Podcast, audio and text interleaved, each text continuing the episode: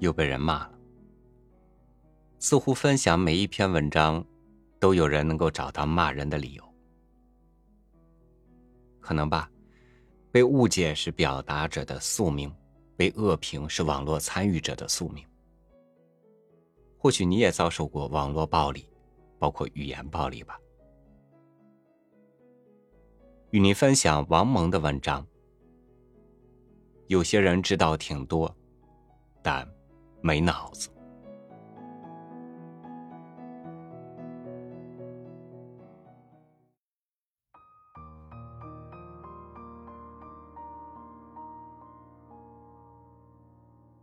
在人们日益以触屏浏览取代苦读攻读的今天，我们还有没有深度的与认真的阅读呢？仅仅浏览是视觉与听觉的瞬间刺激，容易停留在相对浅薄破碎的层面上。在急于求成的社会氛围中，已经出现了一批万事通、万事晓、不查核、不分辨、不概括、不回溯、无推敲斟酌、绝无任何解析能力、更无创意的平面信息性能人了。这样的能人，有的还一身戾气，出口成脏。他们的出现，对于中华民族富有诗书气自华、读书深处意气平的传统，是一个灾难。更多的人以为，只要有手机，就能知道哪个官员出了丑，哪个名人的家庭成员犯了事，还有。哪样食品吃死了人？当然也知道了，哪个鸟叔成了世界第一的舞蹈明星，还有哪个五岁的孩子出版了他或他的第一本诗集。现在我们这种人也太多了，他看，他听，他传，但是他不思索。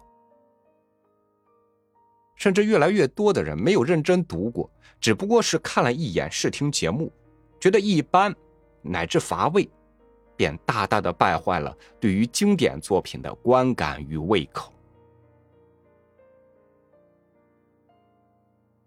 我曾经用过孔子的话：“学而不思则罔，思而不学则殆。”说学而不思。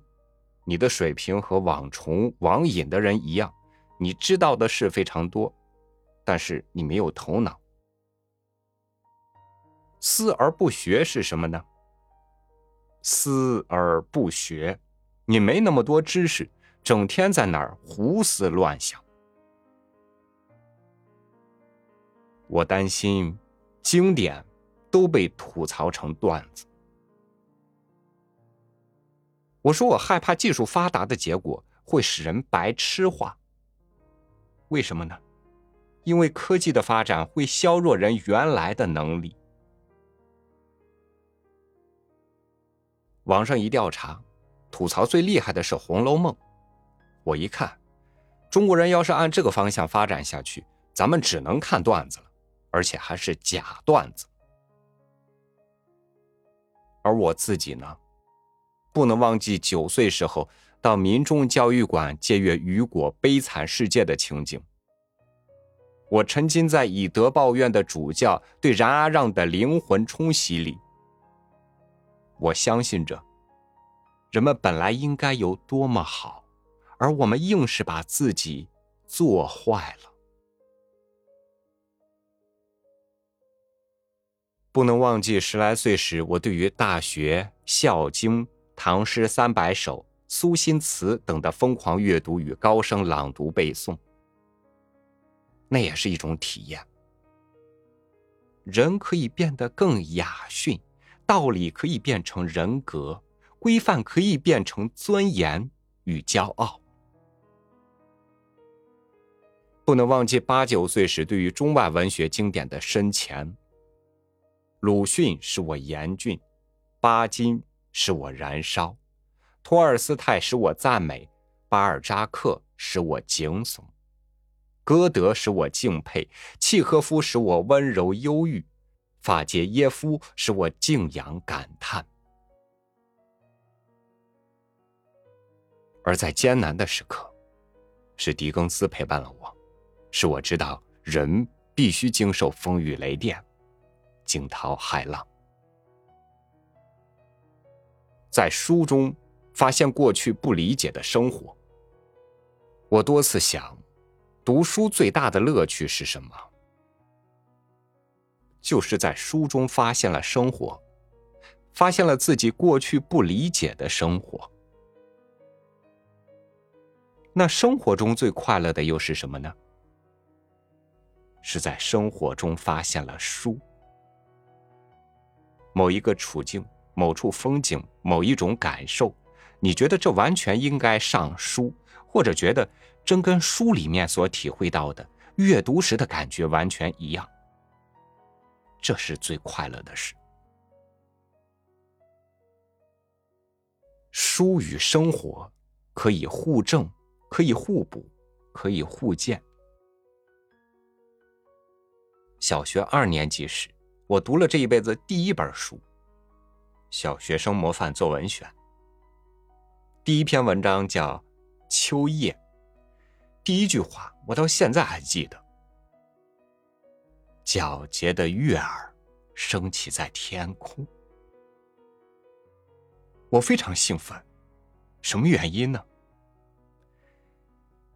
那时候我快满七岁了，已经知道什么是月亮了，而且我对月亮和太阳也有一个比较：太阳很亮，很刺眼，晒在身上很热；月亮，我觉得也亮，但跟太阳的亮又不一样。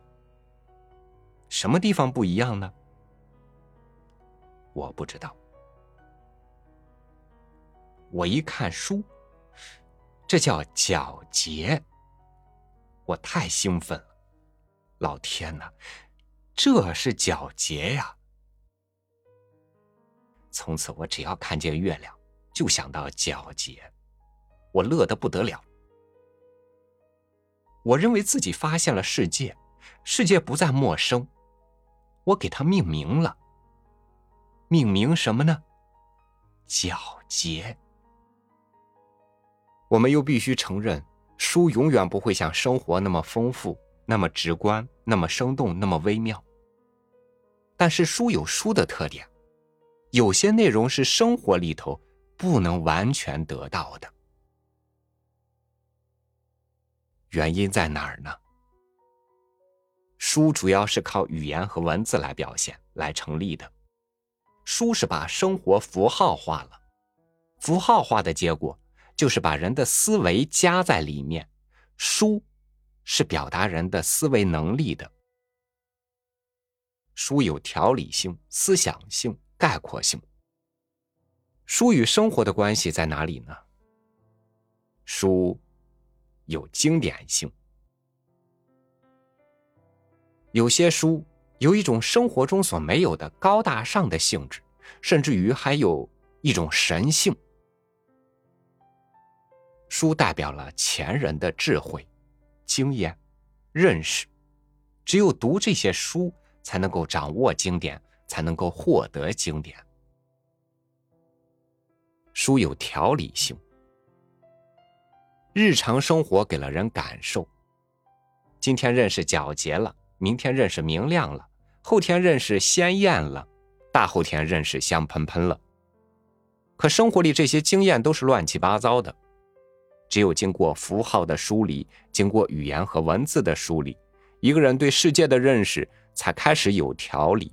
这种条理性是日常生活给不了的，因为有了条理性，就有了清明性，什么事儿说得更清楚了。有时候甚至是在配偶之间，配偶之间最怕的不是意见不一致，而是闹不清不一致在什么地方。有时候就想，要不你写出来哪三条让我干，我一看就明白了，就清明了。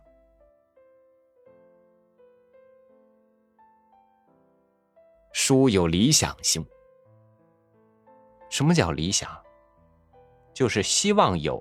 暂时还没有，大道之行也，天下为公，选贤与能，讲信修睦。故人不独亲其亲，不独子其子。每个人不光是爱自己的父母，见到别人的父母跟爱自己的父母一样去爱他；见到别人的孩子跟自己亲生的孩子一样去照顾他、帮助他。这个社会有多好？书里能表达很多高尚的理想，这些高尚的理想是生活里还没有完全得到的。这就是理想性。书有概括性，因为人的语言和文字概括了很多看不到、摸不着的东西。幸福、高尚、崇高、献身、仁义、道德、方向，这些抽象的东西，只有靠语言和文字来概括。人看不到的，语言能达到；人听不到的，语言能达到。人摸不着的，语言也能达到。语言就是人的思维，用人的思维来看世界，来理解世界，来看历史，来理解历史，来看生活，来理解生活。不读书，只是在生活当中，一个人再聪明也达不到。书是不能够被替代的，一个人的经验不管多么丰富，没有书提高着、总结着、推动着，生活就永远达不到比较高的境界。要读一点费劲的书。那么在今时今日，应该读什么类型的书呢？我主张读一点费点劲的书，读一点。你还有点不太习惯的书，读一点需要你查查资料、请教他人、与师长朋友讨论切磋的书。除了有趣的书，还要读一点严肃的书。除了爆料的书、奇迹的书、发泄的书，更需要读科学的书、逻辑的书、分析的书和有创新、有艺术勇气的书。除了顺流而下的书，还要读攀援而上、需要掂量掂量的书。除了你熟悉的大白话的书、朗诵体、讲座体的书，也需要读一点书院气息的书、古汉语的书、外文的书、大部头的书。除了驾轻就熟的书以外，还要读一些过去读的少。因而不是读上十分钟就博得哈哈大笑或击节赞赏，而是一时半会儿找不准感觉的书。获得信息越是便捷、舒适、海量化，越要认真读书。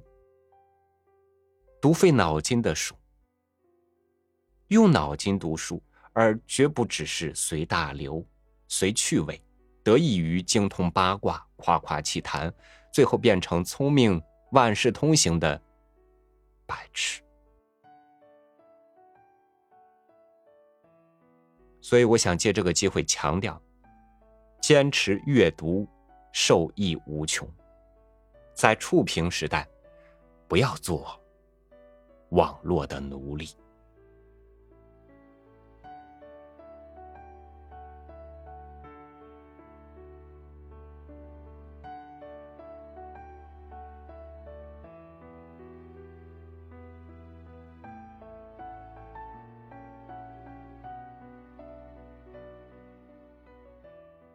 宽容度也随着年龄和阅历在长，慢慢觉得，这世间总有许多事是你不懂真相，或者他人不懂你懂的真相的。键盘侠和愤青们，或许只是借助着不合适的内容在表达着自己的情绪，而又引起了多数人新的情绪的事理上的不痛快。踏实生活，认真读书吧。不被舆论裹挟，不被假象迷惑，认真爱这个世界，执着并且用正确合理的方式去追求真理。好，感谢您收听我的分享，欢迎您关注微信公众号“三六五读书”，收听更多主播音频。我是超宇，祝您晚安，明天见。